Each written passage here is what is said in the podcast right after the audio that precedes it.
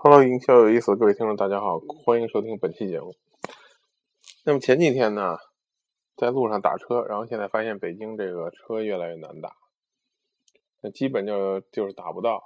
然后后来我就跟一个朋友一块儿，我说这个，那咱们他说你你有这个什么快滴或者滴滴打车什么的吗？然后他就开始去寻找，然后用这个发出一个信息嘛，因为全国各地都在用这个，对吧？然后找了半天呢，通知了三百多辆也没戏。然后后来我我就他就给我讲为什么，他说现在你不弄这个就不行了。然后我说这快滴和滴滴按说是好事嘛，算一个为我们打车变得更便利嘛。然后他说其实不是，为什么这么说呢？他说第一就是现在司机可以挑活了，然后确实有这种情况。你看你现在比如说打车，司机就说他是有人已经。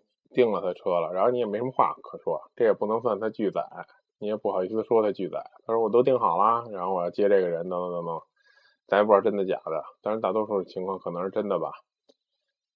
然后第二呢，就是出租司机可以挑活，他可以通过这个活，他去看他，比如想去西边还是想去东边，还是有什么好活，有好活呢，他们就抢这个单；没好活呢，你那活特别烂呢，就没人抢。所以基本上以前司机是不知道你的目的地的。现在呢，他就知道你目的地，然后来决定拉不拉你，其实就是一种变相的拒载。所以从这个角度来说呢，那就作为我们一个打车的人，那又很惨，因为如果你不用滴滴和快滴，那基本上就可能没人去接你了。来的车全是这种，当然黑车现在也比较发达，然后就有好多黑车了，对吧？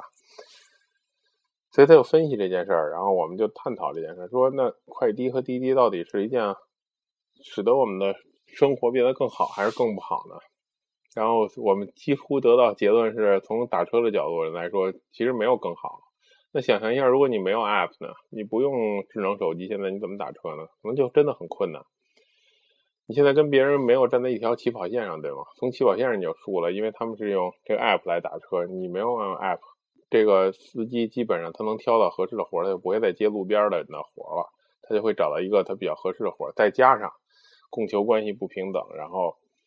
这个车又没有需要打车的人多，所以呢，其实我们并没有得到什么好处，而且强迫我们现在去按这个快滴或者滴滴打车，对吧？那谁受益了呢？看起来除了这个做 app 的人，除了这个阿里和微信用这个用腾讯吧，用这个去使得很多人装了这个连连到他们银行系统之外呢，我看这出租司机还是比较受益的，因为他们现在得以挑活了。基本上真的百分之七十到八十的司机现在都有这个东西，然后都按照这个挡风玻璃那块儿，然后拿一个吸盘吸住，对吧？大家都应该能看得到。所以这些人反而得利了，因为他他能控制他的生活，他能控制他的工作到底往哪儿走，对吧？而不是说随便接一些 random 的活儿，他不知道去哪儿了。而我们呢，现在呢，如果你没有这个这个软件呢，就很难打车了。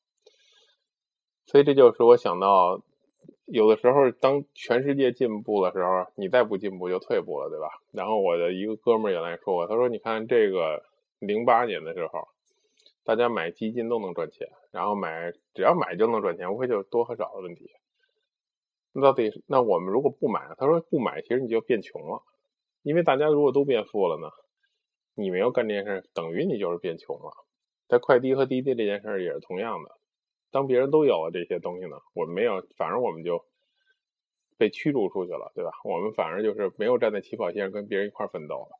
所以在销售和营销的学习上呢，我觉得也是这样。如果大家都进步了，我们就学，我们再不去更新自己的知识呢，其实就没有跟别人在一块公平竞争了。